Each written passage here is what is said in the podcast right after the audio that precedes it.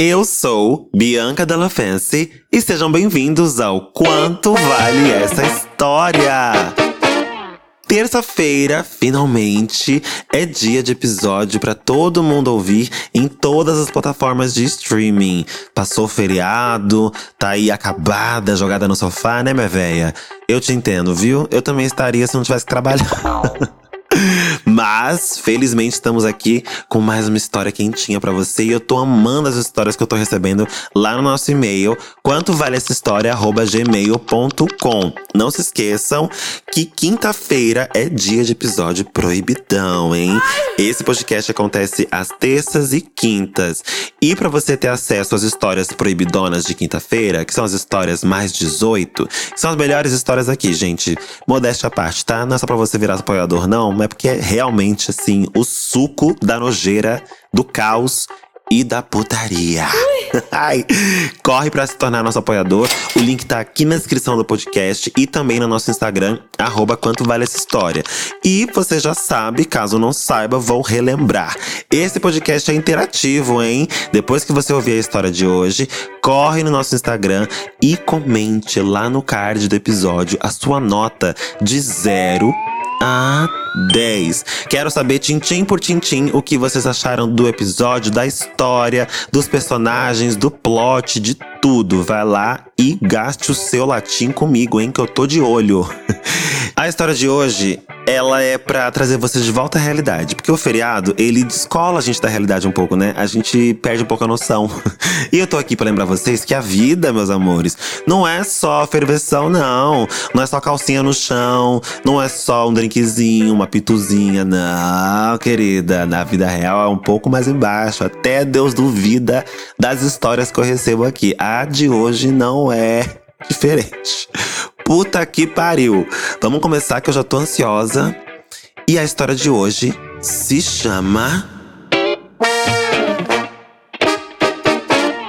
Terapia. E é isso, gente. Obrigada. Eu só queria mesmo dizer para vocês que vocês precisam de ajuda profissional. Porque não é normal, gente. Juro por Deus. Juro por tudo que é mais sagrado, não é normal receber essas histórias. Então, hoje não tem história, não. Eu só queria mesmo dizer para vocês procurarem ajuda médica.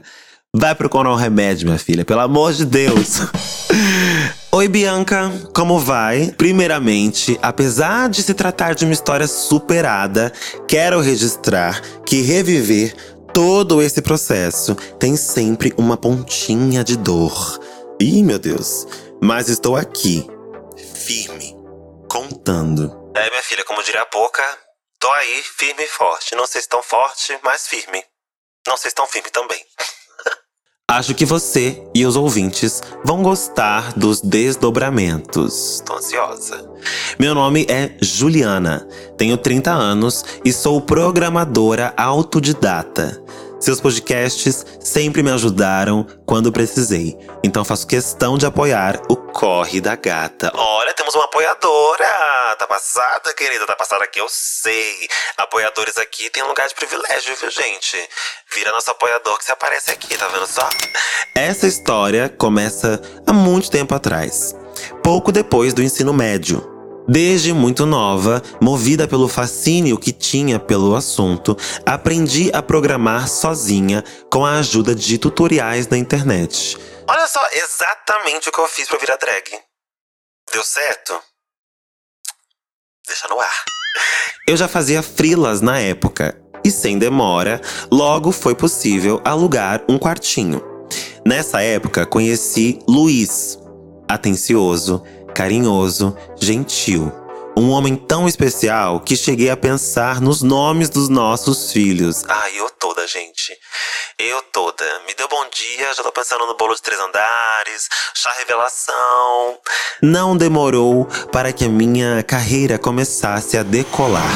A essa altura, dois contratos estavam fechados com clientes fixos. Luiz e eu apaixonados, decidimos nos mudar para um apartamento na zona leste de São Paulo. De forma meteórica, dois meses depois, nos casamos no papel. Meu Deus! Dois meses. Por enquanto, essa história pra mim tá um grande sonho, gente. Eu tô até com um pouquinho de inveja, tá, Juliana? Luiz não trabalhava e não cuidava da casa. Gente, acabou, viu? Desculpa, retiro o que disse. Pesadelo, boy encostado, não trabalha. Meu amor, se você não trabalha, o mínimo que você vai fazer é cuidar da casa, né, meu filho? Quero chegar em casa, quero ser tratada feito uma rainha. Me pega no colo, me deixa na cama, me traga o meu café na boquinha. Tá maluco, meu irmão? Um dia, sentada em frente ao computador, conquistando o nosso ganha-pão, ele surtou. Berrava pela casa que eu me importava mais com o trabalho do que com ele. É óbvio, né, gato? Se ela não trabalhar, você vai pra rua, só pra te avisar, viu? Porque você não faz nada! Vagabundo! Uma crise havia se instaurado. Como esposa preocupada, busquei ouvi-lo. Mas foi a Juliana apaixonada que agiu. Perguntei o que ele queria fazer, Afinal, estávamos juntos há meses e Luiz não havia mexido um dedo para mudar sua situação. Um ator nato, mostrou-se de primeira relutante, mas rapidamente confessou a vontade de fazer um curso de estética e cosmética. Ai meu Deus, a Marta Pantera. Concordei e por dois anos paguei as mensalidades. Sem julgamentos, Juliana. Sem julgamentos até aqui. Vocês acham errado, gente? Comenta no Instagram. Eu acho que por enquanto tudo bem, gente. Tudo bem pagar mensalidade. Vai, estão casados, né? Se ela pode ajudar, ok. Tudo para fazer esse vagabundo tirar o cu do sofá e fazer alguma coisa da vida. Ah, vamos lá. Luiz não faltava às aulas. Parecia sempre animado e motivado. Gente, ele foi fazer curso de sobrancelha. No entanto, o casamento começou a ruir de vez. Ele nunca parava em casa. Começou a agir de forma suspeita. Sempre inventava desculpas para não transar. No fundo, a gente sempre sabe. Ai, amiga, a gente sempre sabe, Juliana. Juliana, a gente sempre sabe, Ju. Ju! No fundo, a gente sempre sabe quando está sendo traída. Até mesmo quando os indícios são escassos. Mas Luiz não parecia se esforçar tanto para esconder. Na confraternização dos alunos no fim do ano, ele não fez cerimônia de me deixar sozinha e dar atenção apenas aos amigos. Lembrando que quem pagou essa merda, seu filho da puta, foi a sua mulher. Viu? Você não estaria fazendo sobrancelha se ela não tivesse pago. Tá bom, querida? Só pra te avisar. Ai, gente, tô ficando com raiva. Eu tô ficando com raiva. Eu odeio, odeio quando as pessoas fazem isso com as outras. Puta que pariu. Ai, hoje não é quinta, né? Não posso xingar tanto quanto eu gostaria. Saí do salão e me sentei numa área aberta para fumantes nos fundos. Puxei um cigarro da bolsa, acendi e traguei toda a minha ansiedade. Minha mente, há tempos, era engolida pela angústia do fantasma da traição. Detive meus olhos sobre Luiz, que agora conversava com uma menina de cabelos pretos. Olhos nos olhos. Olhos nos olhos, quero ver o que você faz. Sorrisos desenhados nos rostos. Traguei profundamente. Ai, que situação, que situação. E sabe o que é pior, gente? Quando você acha que tá sendo traído, qualquer coisa, qualquer coisa te engatilha. Pode ser uma amiga da faculdade, pode ser uma. Gente, assim, uma senhorinha da fila do INSS. Se ele der oi pra ela, você vai achar que ele tá comendo a senhorinha. Isso é babado. Ai, não tô falando que eu faça isso, não, viu, gente? Tô assim, falando no geral, hein? Pelo amor de Deus. Fitei um rapaz que fumava encostado numa parede ali perto e apontei com a cabeça para o casal. Essa menina com quem o Luiz tá ficando? Soltei a isca. Ela é bonita, né? Ficando? Eles namoram. Nossa, calma aí, Satã, vou, falar de, vou fazer de novo, porque nem eu esperava isso. Passada. Meu Deus. Ai, tô toda arrepiada. Misericórdia, aquele Deus Pai. Chocotô. Ai, decanta. Nossa Senhora. Ficando? Eles namoram. Estão juntos há meses. Comentou o rapaz. em meio à fumaça do próprio cigarro. Eu ia comer esse maço. Aliás, eu ia fazer esse Luiz vagabundo comer esse maço pelo cu. Ali, naquela área repleta de pontas de cigarro pelo chão, permiti que uma lágrima escorresse de um olho.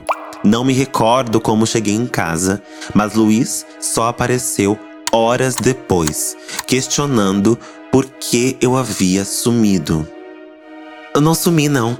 Eu vi o que precisava ser visto. Falei, inquieta. Ele entendeu. Sem expressão, levou alguns segundos até me responder. Você tá maluca? Ah, não. Não, não, não. Gaslighting. Uh -uh. Mansplaining. Uh -uh. Check, check, check. Pelo amor de Deus. Alguém chama a Kéfer aqui. Filha da puta! Eu não conseguia dizer mais nada, apenas balbuciei minha vontade de terminar. Luiz insistiu e disse que se eu continuasse com essa ideia, ficaria sozinha para sempre, já que nem meus pais me aceitariam por perto. Mano, eu tô com ódio. Ao ouvir isso, fui tomada por uma fúria avassaladora. Senti vontade de mostrar o quão maluca eu poderia ser. Tacar fogo em todas as suas roupas, contratar alguém para quebrar as suas pernas ou até mesmo fazer cocô na sua mochila. Ai, Ju, tô rindo de desespero. Você sabe que Nenhuma escolha dessas anula a outra, né? Você pode escolher as três. E eu tenho certeza que todos os ouvintes desse podcast estariam do seu lado. Eu estaria. Eu posso te garantir que eles também estariam. Corri para a cozinha, avistei uma panela e joguei contra o infeliz. Comecei a lançar em sua direção tudo o que via pela frente. Abri a gaveta do armário e encontrei o faqueiro reluzente que havia comprado na época do casamento. Arremessei as facas de jantar com uma técnica e precisão invejáveis. Eu só conseguia pensar que deveria ter comprado um faqueiro maior e assim ter mais munição contra aquele desgraçado. Abri a gaveta de baixo e encarei as facas de corte, grandes, pontiagudas e afiadas. Agarrei uma em cada mão e com um grito de ódio marchei em direção a Luiz. A verdade é que nada disso aconteceu. Ai. Ai, que ódio! Ai, que ódio!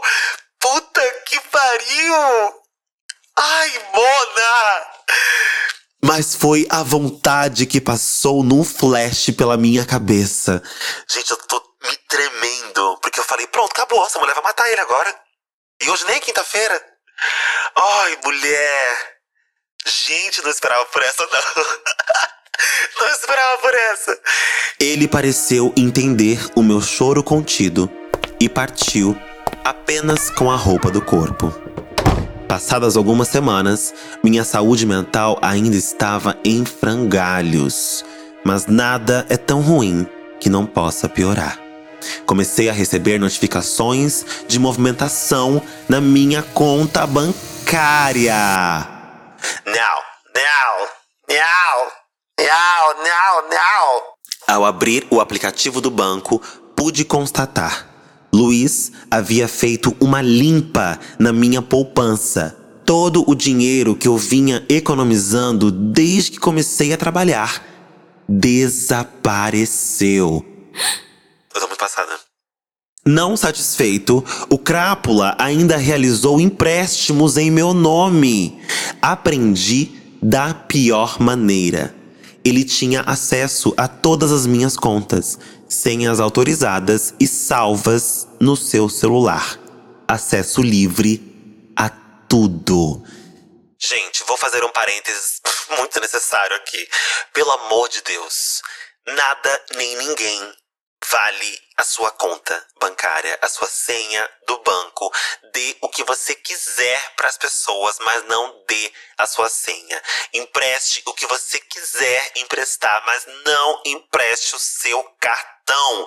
Não importa o quanto você confia nas pessoas, não importa. São seres humanos, gente. Todos os seres humanos falham por qualquer motivo que seja. Não importa quanto tempo você esteja com a pessoa, não importa nada nessa vida. A sua senha do banco é a sua senha do banco. O seu cartão é o seu cartão. E ninguém tem que ter acesso a ele, a não ser você. Tá certo? Ah, eu preciso emprestar dinheiro pra alguém. Tira o dinheiro e empresta pra pessoa. Deposita na conta da pessoa, faz o Pix, sei lá. Mas você vai na sua conta, tira o dinheiro e dá pra pessoa, empresta pra pessoa. Não dê o seu cartão pra pessoa ir lá tirar. Não faça isso, gente. Sempre dá merda, como vocês podem ver. Sofri calada. Não levei o caso à polícia. Passei a lidar com a culpa de um dia confiar demais na pessoa que julguei que me amava. Mais um parênteses, não se culpem, tá? se alguma coisa dessas acontecer com vocês, gente, não se culpem. Não se culpem, a gente dá o que a gente tem. Se você deu confiança, se você deu amor, isso era o que você tinha. Pena da pessoa que não soube usufruir, né? Dessa fonte aí, não vai ter mais. Até porque essa fonte secou, né? Porque ele levou tudo. Mas não se sinta culpada, gente. A vítima nunca tem culpa, então a culpa é sempre do vagabundo, pelo amor de Deus. Fui tomada por sentimentos negativos que me acompanharam por muito tempo. Quando achei que estava começando a me curar, notei que Luiz havia me deixado mais um presente. Entre aspas. Descobri uma IST que se manifestou tardiamente. Nossa, gente, pelo amor de Deus, Juliana! Gente, eu tô com uma raiva, mas uma raiva desse filho da puta. Vocês não estão entendendo. E assim, eu estou esperando um final feliz. Porque se não tiver final feliz, Juliana, Juju, querida, Juju carente, você acabou com o meu dia, tá bom? Obrigada. Espero que tenha um final feliz. Aliás, você não, né? Que acabou com o dia foi esse filho da puta desse Luiz, salafrário, ordinário, vagabundo. No processo de cura física e mental, recorri à terapia. Por anos, busquei entender e lutar contra cada um dos medos que Luiz fez aflorar em mim. Em uma das sessões, minha terapeuta pediu que eu redigisse uma carta endereçada a mim e que a lesse sempre que a vida se mostrasse difícil e dolorosa. Fiz o trabalho de casa e guardei o envelope entre as minhas coisas. A terapia estava me fazendo muito bem. No fundo, entretanto, ainda permanecia um desejo de saber se o problema era eu. Afinal, sou uma mulher trans. Num ímpeto de coragem, resolvi ir atrás da garota com quem ele me traía. No Facebook, na lista de um dos amigos de Luiz, lá estava ela. Tensa, tentei contato com a amante. Descobri que eles namoraram por mais de dois anos e que ele terminou com ela de forma repentina. Pouco depois, uma quantia das contas que tinham em conjunto também desapareceu. Para piorar, o safado ainda levou o cachorro que eles tinham adotado. Por fim, ela relatou que hoje Luiz vive em outro país, tem uma clínica de estética e provavelmente replica o mesmo comportamento. Eu tô passada e eu tô esperando um fim drástico pro Luiz, gente. Eu acho que é o que ele merece. Jamais vou desejar algo ruim para uma pessoa que eu nem sei quem é, mas acho que um atropelamento, uma facada, acho que cabe, gente. Desculpa, acho que faz total sentido. Nossa, gente. Essa conversa foi o tópico de muitas sessões de terapia que se seguiram. Com o tempo, consegui me despir da culpa por tudo que aconteceu comigo e aliviar as ansiedades que os gatilhos do trauma geraram. Em quantas pessoas esse homem havia passado a perna? Será que eu vou conseguir gostar de alguém novamente? Por que me deixei enganar de forma tão fácil? como todos os alertas passaram sem que eu os notasse. Até hoje, não tenho resposta para tudo. mas segui em frente. Os anos se foram devagar. Iniciei os preparativos para um novo movimento em minha vida: a mudança para uma casa própria. Ai! Juliana está prosperando finalmente, Juliana! Ai, meu Deus, eu tô assim. sem ar. Não tô conseguindo. Aos poucos, comecei a encaixotar os objetos que arduamente conquistei na vida. No escritório, agachada em frente à estante, eu repousava os livros um a um numa caixa de papelão. Avancei até chegar nos meus diários, que muito me ajudaram durante a minha recuperação. Ao pegar um deles, um envelope amarelo escorregou por entre as páginas. Segurei entre dois dedos. Aquele item despertou instantaneamente uma memória. Era a carta que minha terapeuta pedira anos atrás para que eu escrevesse e lesse sempre que precisasse buscar forças. Eu havia esquecido totalmente da existência daquela carta. Abri o envelope trêmula e comecei a ler. Gente, eu tô quase chorando, juro por Deus. Juliana, torço para que você tenha se tornado uma mulher mais forte do que sou enquanto escrevo esse texto.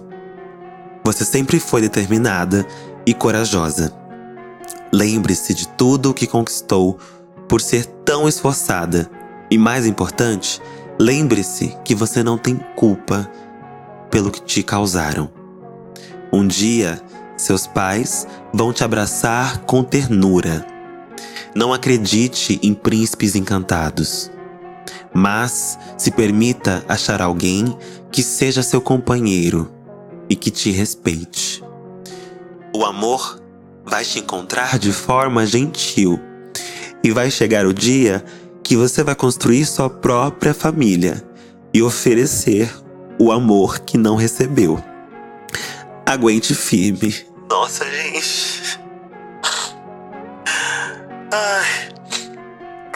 Delicadamente, dobrei a carta. A repousei dentro do envelope amarelo e o depositei entre as páginas do diário. Pensativa, eu olhava pela janela em direção às luzes dos postes na rua lá embaixo. Do silêncio, emergiu uma voz masculina que me chamou de outro cômodo do apartamento. Amor, tá pronta a comida. A caminho da cozinha, sorri. Hoje, novamente casada, tenho minha própria empresa na área de programação. O amor bateu sorrateiro à minha porta e dessa vez veio leve, feito pluma. Gente, eu estou sem chão. Sem chão. Eu não esperava por isso. Juro pra vocês, eu comecei lendo a história achando que ia ser uma coisa. E a história se tornou completamente outra, completamente outra. Eu tô emocionado. Juliana, meu amor, que felicidade. Que felicidade saber que você se deu bem depois disso tudo. Que felicidade saber que você encontrou um homem que te respeita, que te valoriza, que faz sua comidinha. Ai, gente, que delícia. Foda-se, Luiz. Foda-se. Luiz vai ter o que ele merece uma hora ou outra, se é que já não tá tendo, né? Só de não estar com você, uma pessoa que se propôs a ser tão legal e especial para ele, ele já começou a receber daí, né? Porque quando a gente afasta pessoas boas que só querem o nosso bem, que estão ali para ajudar a gente a evoluir enquanto ser humano, enquanto um parceiro, uma parceira, a gente já começa perdendo daí. Quando essas pessoas se afastam da gente. Você e você felizmente se afastou daquilo que te fazia mal e hoje se aproximou daquilo que te traz conforto, acalanto, enfim. Tô muito feliz por você, Juliana. Muito feliz que você tenha sua empresa, que todo o seu esforço deu certo, que você passou todo esse, esse período aí. Nossa, eu, eu não consigo nem descrever esse período que você passou nas mãos desse vagabundo. Você passou esse período todo cuidando de você, da sua saúde. Você literalmente estava se preparando para o melhor. Quando a gente passa por uma situação dessa, gente, de extrema tristeza, de traição, alguém que que a gente confiava e a pessoa ah, não, não cumpriu com o combinado e a gente fica muito triste, a melhor coisa que a gente faz é cuidar da gente realmente cuidar da nossa cabeça, da nossa espiritualidade, independentemente da sua religião, vai cuidar de você. Porque isso é uma forma de amor próprio. Isso é uma prova de amor com você mesmo, com você mesma. Então, ai, ah, terminei, vou atrás de outro. Não, não faça isso. Não faça isso. Vai cuidar de você. Vai cuidar do seu trabalho, da sua vida, da sua casa, do seu espírito do seu corpo, da sua mente. A nossa mente é o nosso bem mais precioso, gente, juntamente do nosso espírito.